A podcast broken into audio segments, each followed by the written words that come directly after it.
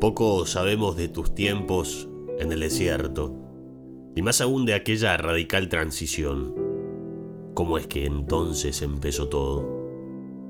Imagino que deberías haber tenido unos 12 años, edad madura para aquel entonces. Fue ahí cuando decidiste dejar el mundo exterior conocido para emprender el viaje a un interior desconocido. Te domiciliaste entonces en el desierto de Judá, junto a los monjes de Qumran. Monjes que tomaban esporádicamente un joven alumno y le enseñaban el ayuno, el silencio, el trabajo y la oración. La ocasión que más tarde le daría tono y melodía a tu predicación. Tu padre de corazón humilde y dócil, ya entrenado por el mismo ángel Gabriel para obrar sin entender, te acompañó a las puertas del monasterio. Su prestigio sacerdotal ganó para ti un lugar entre aquellos monjes. Entonces, allí mismo, aunque la despedida había sido antes, extendiste tu brazo por última vez, abrazando a tu padre aquí en la tierra para renovarlo luego, años más tarde, allá en el cielo. Y en esa madrugada de Judá, con el cielo como testigo y el silencio como apuntador, comenzó la gran aventura que ya había tenido su digno preludio en tu nacimiento. Allí, mi querido Juan, empezó todo. Y la aventura seguramente fue mayor que la aparente meseta y rutina que podría uno imaginarse. Poco tiempo después, mientras Jesús iba creciendo en sabiduría, en estatura y en gracia delante de Dios y de los hombres, también tú crecías y te fortalecías en tu espíritu. Destacaste inmediatamente sobre los demás, porque tu silencio era un silencio distinto. Había una gracia que todos desconocían y admiraban. Otros envidiaban, pero nadie entendía. Aquello, querido Juan, era la fuerza del Espíritu Santo. Pero un día experimentaste un quiebre, un desvío en la narrativa constante, una pausa inesperada en el soneto predecible. Fue como una revelación, como un dictamen de Dios que entendiste tu misión. Debías esperar en el desierto, sí, pero para luego anunciarlo al mundo entero. El mensaje del reino no era solo para algunos, era y sigue siendo para todos. Entonces, casi de modo natural, siguiendo así la voluntad de Dios, te alejaste de aquel monasterio y cambiaste de domicilio. Te mudaste sin muda a la soledad del desierto puro y áspero de Judá. Dejaste de lado la comodidad, si es que ese estilo de vida pueda definirse así para seguir aquella voz interior que te llamaba a una entrega aún mayor. Debías prepararte para anunciar al que debía venir. Esa preparación era en soledad y de cara a Dios. Allí te alistabas tú, Juan el Bautista, para anunciar el nombre de Jesús. El desierto, favorable para el ayuno y el silencio, era para ti aquel lugar propicio para escuchar la voz del que te guiaba y conducía, te consolaba, te fortalecía. Descubriste el valor de callar las voces exteriores para escuchar al que habla en el susurro, en el silencio. Hoy, querido Juan, vivimos aturdidos de tanto ruido y sumergidos en la vorágine de la inmediatez. Quien se detiene parece perder la carrera y la contemplación es vista como debilidad pero tú me dices lo contrario. Si quieres escuchar la voz de Dios, abraza el silencio, al menos por un momento.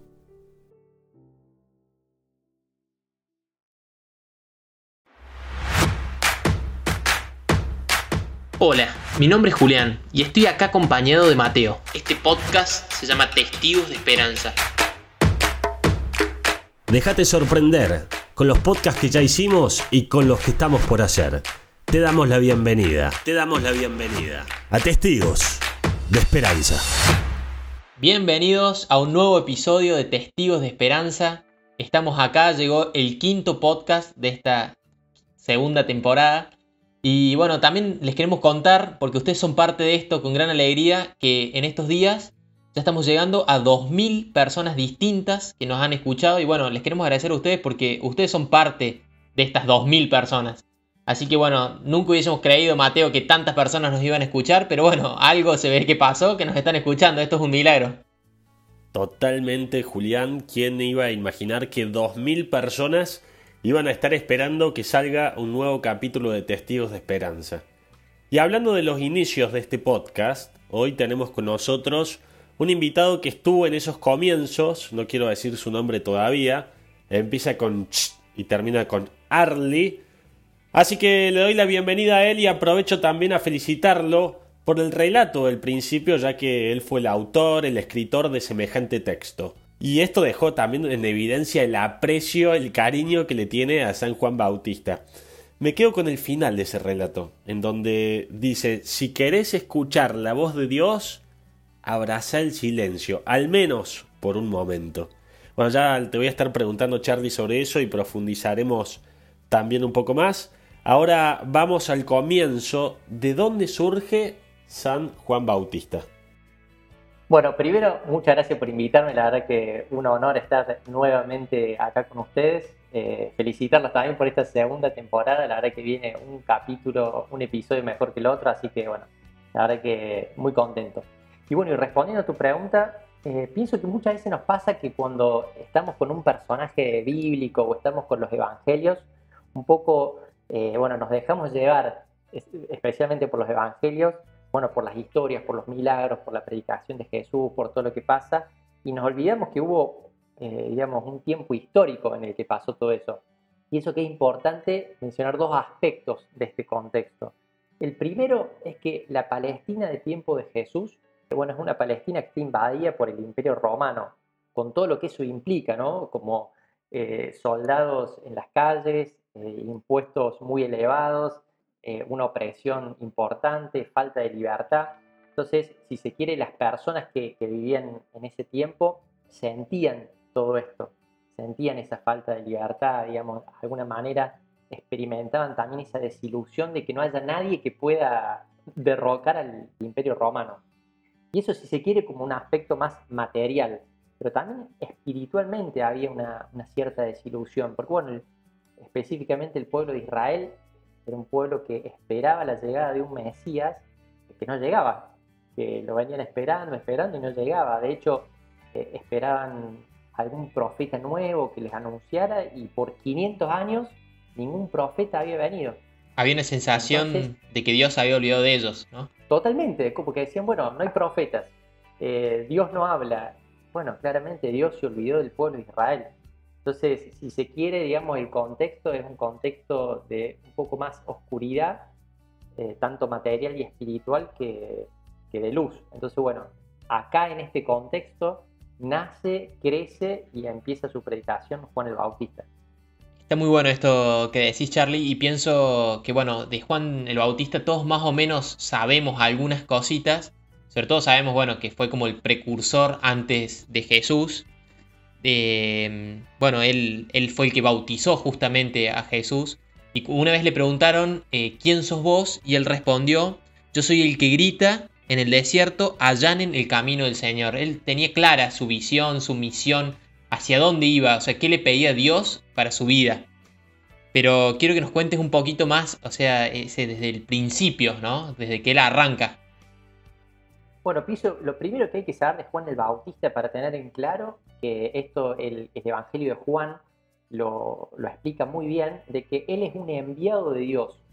Dios envía a Juan el Bautista como precursor de Jesús, para que anuncia a Jesús. Y es, si se quiere, como esos mensajeros de los reyes que había antes, eh, que preparaban el camino para que llegue el rey. Bueno, Juan el Bautista hace lo mismo. Anticipaban la llegada. Exactamente, es como que es el gran heraldo, el gran mensajero que viene a anunciar al rey de reyes. Entonces tiene ese privilegio, Juan. Y también con ese, con ese privilegio es que él responde, como decías vos, cuando le preguntan, ¿quién sos vos? Y él responde con esa profecía famosa de Isaías, yo soy la voz que grita en el desierto, allá en el camino del Señor. Bien, segundo punto, eh, lo que narraba un poco Mateo ahí al principio, como eh, a los 12 años Juan el Bautista se va al desierto y por 18 años pasa toda eh, una vida de oración, de ayuno, de ascética en el desierto, preparándose para después hacer su, su aparición pública, si se quiere. Y en tercer lugar, bueno, cuando Juan efectivamente deja el desierto y va a anunciar este bautismo de perdón en el río Jordán y anuncia que, bueno, efectivamente el Mesías ya está acá. Qué raro suena, ¿no? Que con 12 años el papá lo haya mandado al desierto, a ayunar, comer langostas. Es como muy raro para nosotros hoy en día eso. Sí, sí, totalmente. Primero hay que saber una cosa que, bueno, a los 12 años de ese tiempo era un poco ya el momento en que la persona ya tenía cierta madurez, ¿no? Eh, pero sí lo que, lo que es llamativo es eh, la determinación de Juan el Bautista para cambiar radicalmente su vida, para dejar eh, toda una vida que podría estar bastante acomodada, porque su papá era un sacerdote importante, podría haber seguido los pasos de su padre, pero Juan toma la decisión de irse al desierto y consagrar su vida a Dios. Pero pienso que eh, un poco la respuesta es que Juan conocía muy bien cuál era su misión. Juan conocía muy bien qué es lo que le había encomendado Dios. Y de algún modo eso es fruto de toda una, eh, de toda una vida de oración también, ¿no? Porque Juan desde muy chiquito ya tenía una relación con Dios y un diálogo permanente con Él. Entonces, es como que en ese diálogo con Dios eh, era un poco como su GPS, el que le iba indicando qué hacer y qué no hacer. Y, bueno, y justamente de ahí es que le viene toda esa seguridad de a los 12 años irse, porque la seguridad viene de, de la oración, de tener una relación íntima con Jesús y de estar seguro de que, bueno, lo que Dios habla en la oración es lo que Dios quiere para nuestra vida. Y pienso, y en esto me extiendo un poquito más, que el secreto de Juan el Bautista es que descubrió que Dios hablaba en el silencio. Y muchos confundieron a Juan el Bautista con el profeta Elías, porque justamente el profeta Elías, eh, como narra en el libro de los reyes, en la Biblia, él estaba esperando al Señor y dice que él estaba atento a escuchar la voz del Señor. Pero bueno, vino primero una tormenta fuerte, pero en esa tormenta no estaba el Señor. Vino después un viento fuerte y tampoco estaba allí. Vino un fuego, tampoco estaba allí. Pero después vino una suave brisa y ahí escuchó la voz del Señor. Juan el Bautista, del mismo modo, descubrió que en el silencio uno puede escuchar la voz del Señor. Esto quiere decir que él tenía una capacidad para discernir y escuchar cuando Dios verdaderamente le estaba hablando y cuando no era el mundo el que le estaba hablando. Totalmente, y en este sentido nosotros nos podemos ver muy reflejados, pienso acá con el Juan el Bautista, porque bueno, en nuestro caso tenemos muchas voces por ahí que, nos hablan y nos cuesta por ahí callar todas estas voces y, y muchas veces no es por ahí, por decirlo entre comillas, nuestro problema en la fe no es tanto de, la voluntad, sino por ahí es un poco más un problema del discernimiento, si la voz que estamos escuchando es o no la voz de Dios. Por eso pienso que está muy bueno ese salmo que dice, ojalá escuchen la voz del Señor. Porque bueno, porque si escuchamos la voz del Señor, si escuchamos la voz de Jesús, de algún modo efectivamente vamos a reconocer que esa es la voz del pastor y lo vamos a seguir. Porque bueno, cuando escuchamos la voz de Jesús, estamos seguros que es Él y Él nos da eh, la dirección correcta para ir. Charlie, te hago una pregunta. ¿Por qué tuvo tanto éxito su predicación? O sea, hoy no es raro que nos exhorten a arrepentirnos de nuestros pecados, pero en ese momento me imagino que debe haber sido un poco fuerte, incómodo. Entonces mi pregunta es, ¿qué generaba o qué es lo que generaba ese magnetismo en sus seguidores? Mira, em, pienso que Juan el Bautista tuvo como una muy buena estrategia espiritual, porque él cuando empezó a anunciar la, llegada del Mesías, la llegada del reino, les hizo ver a la gente que, bueno, que las personas en verdad tenían faltas, tenían pecados, que no eran irreprochables a los ojos de Dios. Bueno, como de ese modo la gente empezó a experimentar un deseo de que se les perdonaran esas faltas, de que se les perdonaran esos pecados. Y, pienso que ahí está la astucia de, Juan el Bautista, porque cuando uno reconoce que tiene pecado, en el alma se, se despierta como un deseo de que alguien perdone esos pecados, de que alguien perdone esas faltas. Y bueno, se despierta un deseo de un redentor, que ese redentor no es más ni menos que Jesús. Entonces, bueno, justamente cuando pasó esto, Juan les dijo, bueno, excelente, pero yo no los puedo sanar, porque yo no soy el Mesías. Pero está viniendo el Mesías, de hecho ya está acá. Y les dice, cuando lo vio a Jesús, ese es el Cordero de Dios que quita el pecado del mundo. Es como si Él les dijera, ese es el médico que sana las enfermedades del alma, síganlo. Bueno, y es así como muchas personas lo siguieron. Por eso también el éxito, porque el deseo profundo del alma podía empezar a saciarse con la presencia de Jesús. O sea que yo me pongo en el lugar de Juan el Bautista y me imagino que si hubiese estado en su lugar, eh, lo primero que hubiese hecho es ir a transmitir este mensaje a las grandes ciudades, para llegar a más personas, para tener una mayor difusión. Pero él se ve que claramente escuchó la voluntad de Dios hizo algo totalmente distinto y en vez de ir a las grandes masas, a las grandes multitudes, decide ir al río Jordán. Y ahí justamente es donde bautiza a Jesús. ¿Por qué es que fue ahí y no fue a Jerusalén, por ejemplo? Bueno, pienso porque Jordán estaba muy cerquita del desierto de Judá, estaba solamente a dos kilómetros, pero estaba mucho más alejado de la ciudad. Eh, y está muy buena la pregunta porque pienso primero que Juan el Bautista eh, quería lo que venimos hablando un poco recién, quería que la gente dejara el mundo, dejara el ruido de la ciudad, dejara todo el frenesí, la rutina para ir al desierto, para que escuchen lo que Dios tenía para decirles, que Juan sabía que era algo muy importante.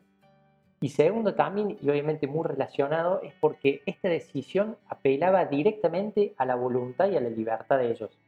¿Por qué? Porque salir de la ciudad, bueno, implica un esfuerzo propio, implica verdaderamente decir, bueno, me traslado hacia el desierto, que es después lo mismo que hizo Jesús en el Sermón de la Montaña, en su predicación.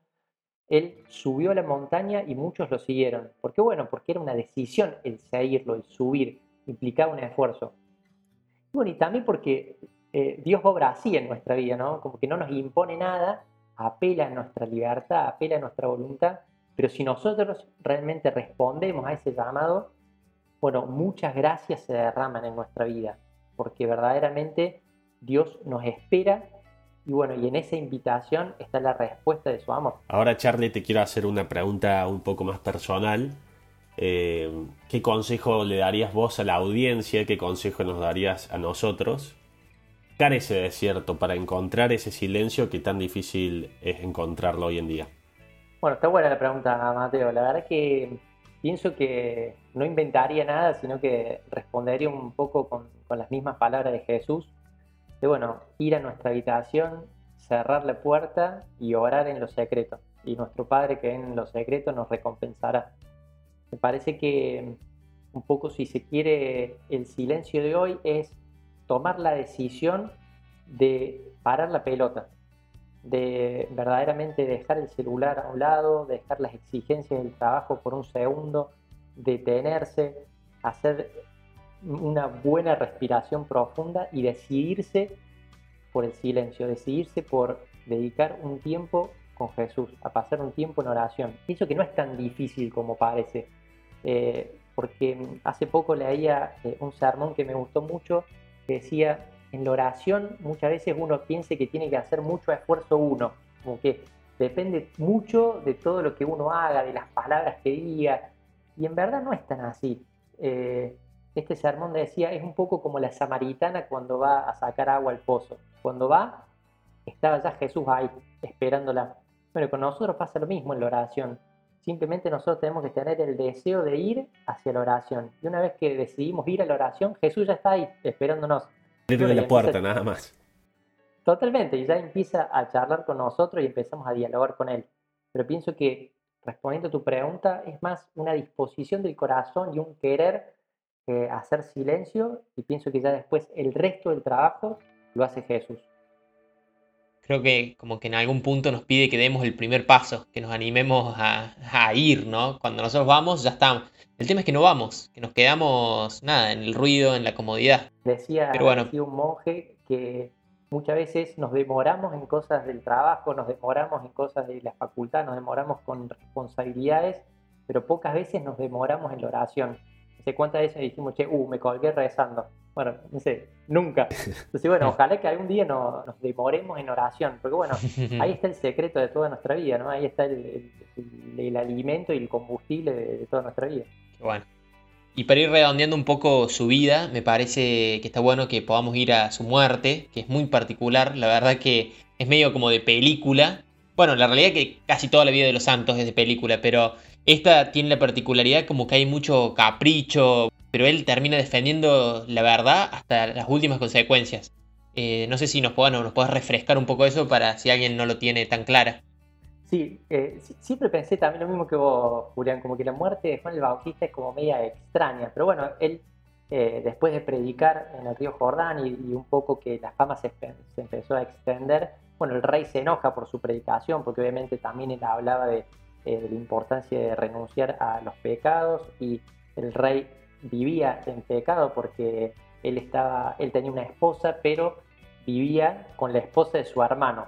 Entonces, eh, bueno, Juan el Bautista eh, le reprochó esto, entonces, bueno, el rey se enojó, lo encarceló y en una fiesta que le estaba dando por su cumpleaños, eh, la esposa, perdón, la mujer de él, que no era su esposa, le pide la cabeza de Juan el Bautista como regalo porque su hija había danzado muy bien, bueno, y él la quiere agasajar y efectivamente le terminan cortando la cabeza.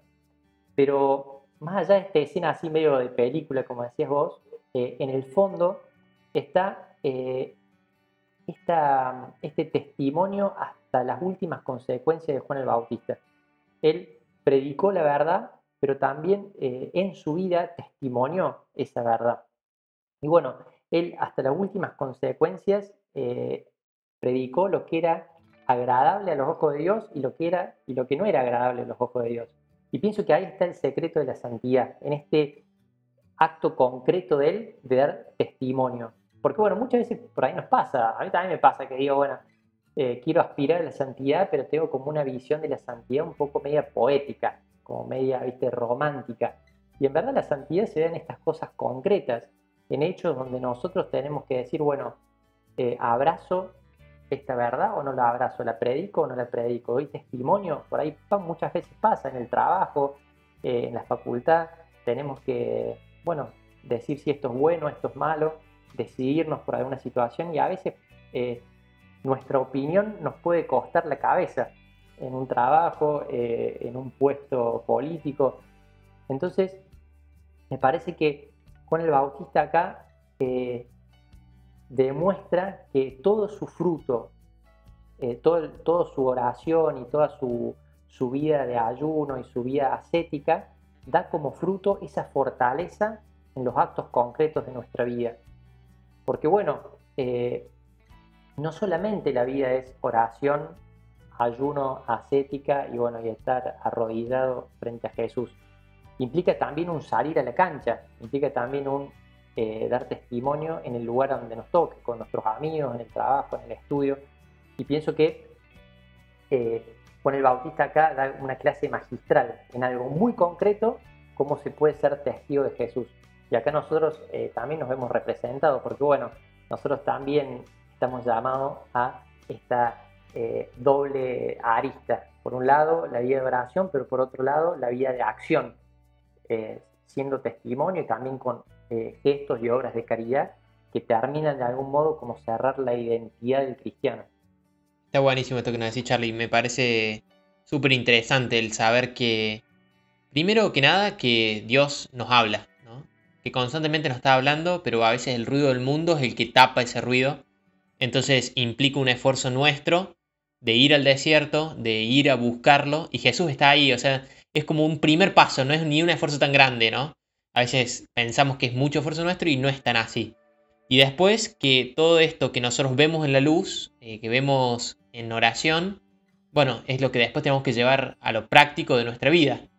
O sea, no es que rezamos por el simple hecho de estar tranquilos, de estar cerca de Jesús, como si fuera algo para nosotros, sino que es para salir. No tiene ningún sentido que, que nos quedemos con eso como si fuera algo lindo, como una linda experiencia, sino que implica bueno, el salir a la cancha y a veces salir a la cancha tiene sus riesgos y podemos perder la cabeza, como decías vos. Eh, bueno, como le pasó a Juan el Bautista literal, ¿no? Eh, pero bueno, eso es un poco lo que me quedo de este podcast. Yo me llevo el desafío de tratar de buscar ese silencio, ir a ese desierto en mi rutina, como decías vos Charlie, ir a mi habitación, apagar un rato el celular, ir al encuentro de Jesús. Me parece que es un buen desafío para que lo hagamos en estos días. Bueno, llegó el final del episodio, los invito a todos los que no nos siguen todavía en Instagram que lo hagan, ahí profundizamos más sobre cada santo. Y bueno, nada, síganos ahí. Y ahora sí nos despedimos y los dejamos con los datos curiosos. Bueno, vamos con la primera. Es el único santo que se conmemora su nacimiento y su muerte. Recibió el Espíritu Santo estando en el vientre de su madre. Se cree que fue primo segundo de Jesús. Jesús dijo de él que nunca nació un hombre de mujer más grande que Juan el Bautista. Su cabeza está expuesta en una catedral de Roma, pero también en Notre Dame y en una iglesia en Damasco, que es venerada también por musulmanes. Cada uno reclama que tiene la auténtica, pero no se sabe con exactitud cuál de las tres es.